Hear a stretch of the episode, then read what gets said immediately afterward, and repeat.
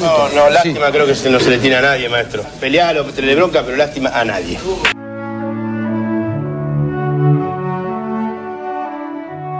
Lástima a nadie, maestro. Literatura, historia y política de la pelota. Somos el fútbol como fenómeno cultural. Somos esquina, garrapiñada y tablón. Somos un grito de gol abrazando a un desconocido y el retorno semanal a la infancia. Somos la casilla de Fiorito y somos una pared paternal que le dice un amor no puedo olvidarte. Somos la radio en el hombro como un loro. Somos el fútbol como excusa para contar historias.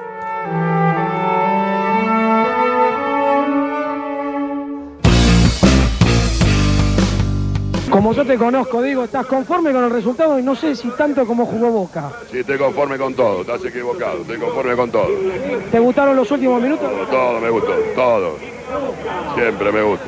En el primer tiempo no encontraban la pelota. Vamos al frente y ganamos, a otra cosa. Eso es lo bueno. Eh, yo para mí sí, para vos a lo mejor no. No, A vos sí. te gustan los 4-4, todo atrás. Lástima a nadie radio. 4-3-1-2 hasta el final.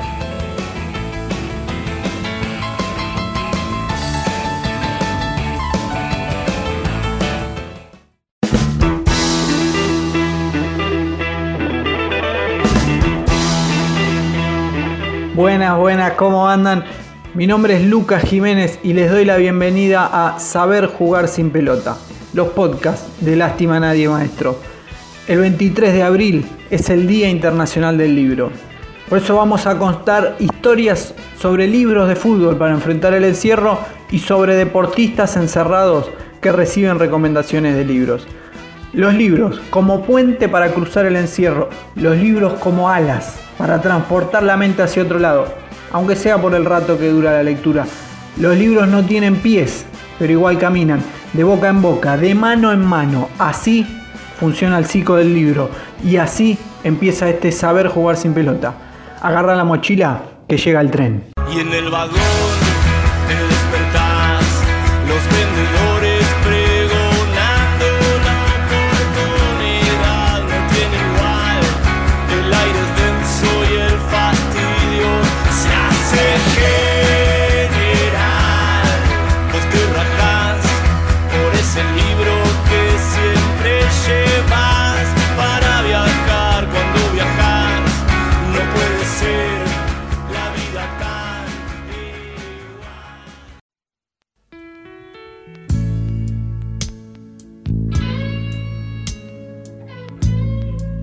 En diciembre del 2019, ante un Luna Par repleto, el rapero Woz, antes de tocar la canción Andrómeda, lanzó una frase sin rima. No estaba haciendo rap, sino catarsis. Dijo, si tienen un demonio adentro, loco, hagan canciones, vayan a jugar al fútbol, vayan a bailar, escriban un cuento. Siempre es mejor que esté afuera. Adentro se hace más grande. De sus recomendaciones hoy en día nos queda escribir, podemos escribir y le agregamos que también podemos leer, el paso previo a la escritura. Hay algunos escenarios que ya vivían en cuarentena antes de la aparición del coronavirus. Bueno, la cárcel es uno.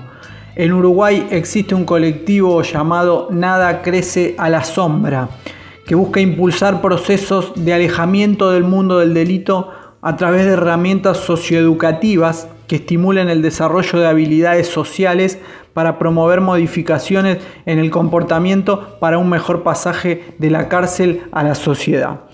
El futbolista y poeta uruguayo Agustín Lucas forma parte de Nada Crece a la Sombra y en una nota de Lástima Nadie nos contó que lo primero que hicieron en las cárceles fue dar talleres de rap.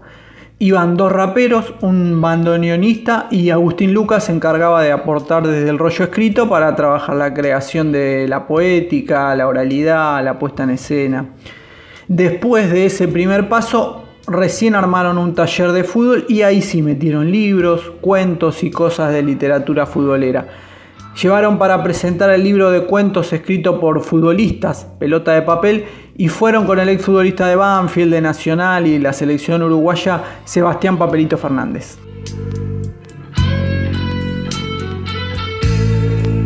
Pelota de papel ya tiene tres ediciones y en Argentina también fue llevado a las cárceles. En junio de 2016 el arquero de Racing Sebastián Saja presentó Pelota de Papel 1 ante chicos de entre 15 y 18 años que viven en el Instituto Carlos Ibarra del complejo penitenciario Villanueva Esperanza. En 2018 se presentó Pelota de Papel 2 en la unidad 40 de Loma de Zamora, ante unos 700 internos con la presencia de Adrián Bianchi, un exfutbolista y actual entrenador de las divisiones inferiores de Ferro. Estuvo el periodista Juanqui Jurado y estuvo también Mónica Santino, exfutbolista de All Boys, directora técnica y referente de la nuestra fútbol feminista de la Villa 31. Con Mónica hablamos sobre aquella experiencia presentando pelota de papel en la unidad 40 de Loma de Zamora. Presentamos pelota de papel la primera vez en julio del 2018 en el penal de Lomas a mujeres y varones eh, detenidos o privados de la libertad. Un día frío pero con mucho sol. Eh, en la cancha de fútbol donde se levantó un pequeño escenario y se distribuyeron a, a mujeres y varones en, sillas. Todavía tengo en los oídos el silencio eh, inconfundible, impenetrable que se hizo al momento de las lecturas. Y, lo conmovidos y conmovidas que, salimos de ahí eh, por eh, el respeto, por la forma de escucha y por el amor a la pelota. inmediatamente después de esa lectura nos llegó la noticia de que las pibas del penal querían entrenar fútbol, que hasta ahí no habían tenido oportunidad de jugar, que les daban clases de, otras posibilidades de movimiento, pero, pero no de fútbol, y que lo que ellas querían jugar era fútbol. Esa era Mónica Santino de la nuestra fútbol feminista de la Villa 31, contando sobre la primera visita a la unidad 40 que fue para leer sobre fútbol con pelota de papel pero se generó un vínculo con las presas y hubo una segunda visita que nos la cuenta Mónica en el siguiente testimonio. Octubre de ese mismo año, del 2018, volvimos al penal con un equipo de la Villa 31 de la nuestra, jugamos a la pelota con las pibas, volvimos a leer, nos volvimos a emocionar y compartimos unas empanadas riquísimas que las compañeras habían hecho. Eh, también otra mañana inolvidable de pelota, de cielo, y de juego, a pesar de los alambres de púa y de las vigilancias. Entender que el fútbol a veces teje esta posibilidad de vínculos cuando tiramos paredes que tienen que ver con la libertad y con la idea de entender que podemos ser mejores personas si, si tenemos las posibilidades. Eh, el fútbol nos entrelazó, nos unió, limó todas las diferencias y nos hace sentir, nos hizo sentir en ese momento mucho más humanas y mucho más cerca de los que sufren, de las que sufren, porque no tuvieron posibilidades o porque simplemente eh, los patios se les hicieron más chicos y los cielos se les hicieron más chicos. La pelota los vuelve a agrandar, la cancha nos vuelve a hacer meter a todos adentro. Así que leer abre puertas, leer abre y derriba murallas, leer abre cárceles, leer abre cabezas y cuando es de fútbol cien mil veces más. Escuchábamos a Mónica Santino y es realmente impresionante como una primera jugada, en este caso literaria, genera unas nuevas próximas jugadas deportivas y se termina hilvanando una cadena de acciones para que las mujeres que están privadas de su libertad puedan tener actividad mental y física que les haga llevar el encierro de otra manera.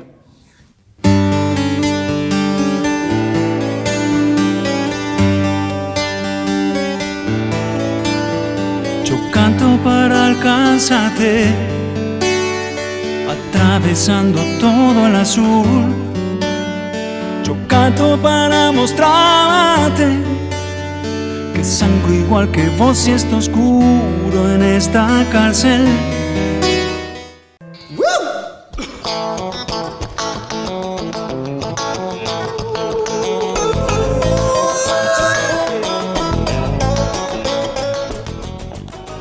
A todos yo le puedo mirar a la cara a un hincha y decirle, ¿de qué club sos vos? De Unión, a vos te hizo un gol. ¿Vos de qué sos? De Colón, a vos te hizo un gol. ¿Vos de qué sos? De talleres, a vos también. ¿Vos de qué sos? Belgrano, a vos también. Instituto, también. Ahora vamos para Rosario. Rosario sí, Ñul también. Ahora vamos para los grandes de acá. Huracán San Lorenzo a los dos. A Boca de River a los dos. A Racing Independiente a los dos. A vos de Argentino Junior, a vos no, Motro. A vos no te hice ninguno. Lástima a nadie, maestro. Y vos también, monstruo. Papi la radio ratatata, oh no.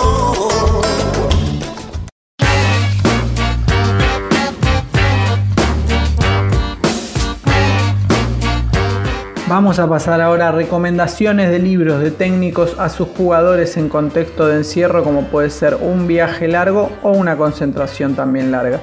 El que era un especialista en eso era Phil Jackson, quizás el mejor entrenador en la historia de la NBA. Ganó 6 títulos con los Chicago Bulls y 5 con Los Angeles Lakers. Bueno, Jackson antes de la larga gira por la costa oeste de la temporada regular ejecutaba su programa anual de darle un libro a cada jugador.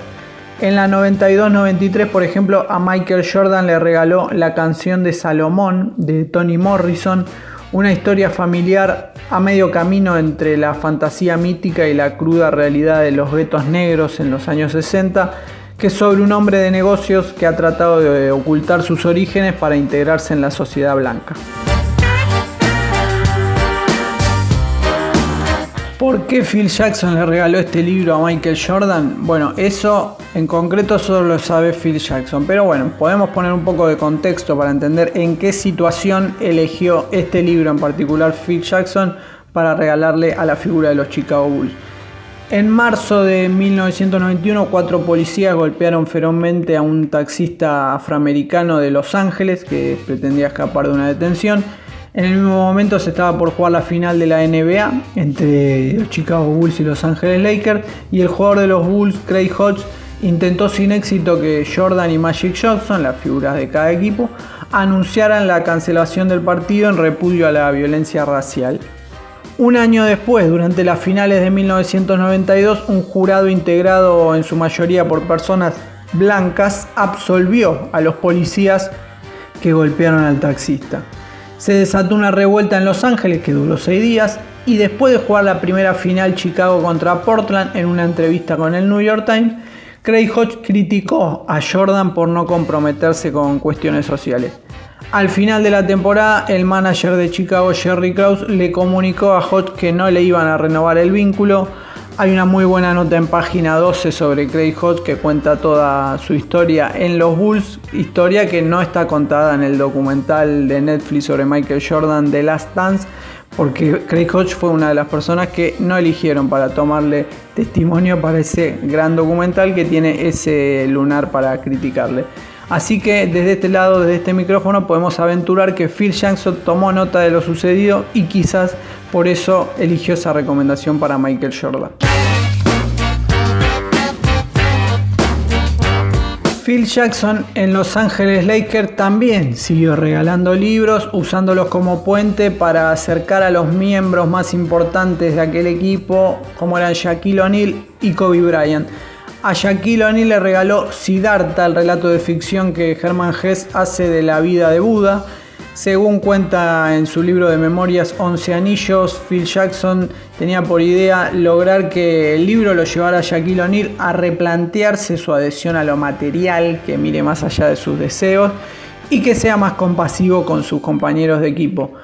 En el libro, el joven príncipe Siddhartha renuncia a su vida de lujos para buscar la iluminación, pero bueno, O'Neill empatizó solo con la primera parte del libro, la del joven que tiene poder, riqueza y mujeres. Con Kobe Bryant tampoco funcionó la cosa, le regaló una novela ambientada en una pequeña isla griega que el ejército italiano ocupó durante la Segunda Guerra Mundial. En el relato los isleños tienen que aceptar que ya no controlan su destino, unirse y adaptarse a la nueva realidad.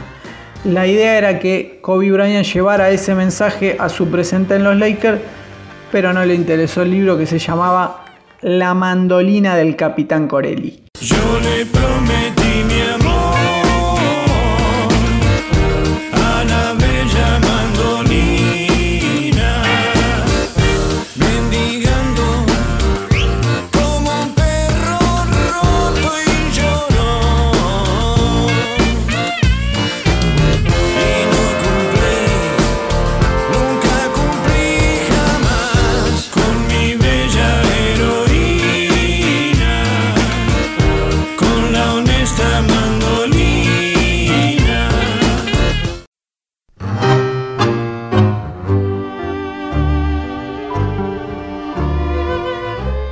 En Argentina el caso más parecido a Phil Jackson en eso de acercarles libros a los jugadores es César Luis Menotti que en el Mundial 78 había armado una biblioteca en una de las habitaciones de la concentración de la selección. René Houseman hacía la vez de bibliotecario y tenía una pequeña oficinita donde anotaba quién se llevaba cada libro. El profe Fernando Signorini trabajó como preparador físico en el cuerpo técnico del Flaco Menotti en Independiente y le copió la idea. Le regaló a Cuchu Cambiaso, Gaby Milito y Farid Mondragón El hombre mediocre de José Ingenieros. Muchos años después, la carrera de Signorini lo depositó ante una oportunidad histórica. Hacer lo mismo que Menotti también en un mundial cuando fue parte del cuerpo técnico de Maradona en Sudáfrica 2010. Ya en la previa del Mundial fue por un pleno, acercar a la lectura a Carlitos Tevez, una de las figuras de aquella selección. Antes del Mundial del 2010, le regalé a Carlitos Tevez las fuerzas morales también de José Ingenieros, por el mismo motivo.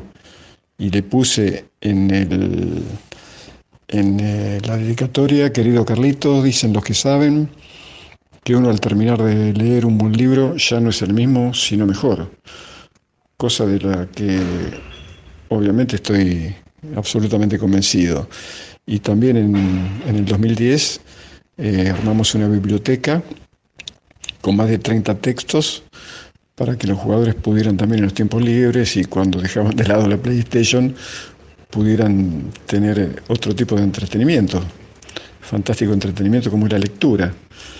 Eh, libros de Eduardo Galeano, libros sobre las luchas intestinas, el caudillaje en Argentina de eh, Chacho Peñalosa, de Facundo Quiroga, eh, también de Gabriel García Márquez. Cuando terminó el Mundial, los jugadores esa misma noche, después del 4 a 0 ante Alemania, le pidieron a Grondona que le pusiera un avión a disposición para viajar a Argentina. Yo decidí quedarme eh, con Batista, con el grupo de chicos que habían ido como sparring y junto al grupo de utileros y al otro día cuando fuimos a la mañana con ellos a revisar las habitaciones para ver si se habían olvidado algo, descubrí con gran alegría de que no había un solo libro, se lo habían llevado todos. Así que me dije, misión cumplida, esa creo que fue la medalla más, eh, más importante que, que me traje desde el Mundial de Sudáfrica. Son medallas que no se ven, pero que realmente te producen un enorme placer. Un éxito la biblioteca del profe Signorini en la concentración de la selección argentina en Sudáfrica en el Centro de Alto Rendimiento de la Universidad de Pretoria. Bueno, así llegamos al final de este capítulo de Saber Jugar sin Pelota. Los podcasts de Lástima Nadie Maestro nos pueden leer como siempre en lastimanadiemaestro.com. En Facebook nos encuentran como Lástima a Nadie, maestro. En Instagram, Lástima Nadie Maestro, todo junto. Y en Twitter somos arroba a-lástima. Si te gusta lo que hacemos y querés colaborar con este proyecto, te podés suscribir por 200 pesos por mes. Vas a participar de sorteos y tener beneficios en las revistas digitales que saquemos. La seguimos la próxima. Cuídate y querete. Lee para pensar. Pensa y salís. Chau, chau. Hola, soy Juan Domingo Perón. Lástima a nadie, maestro.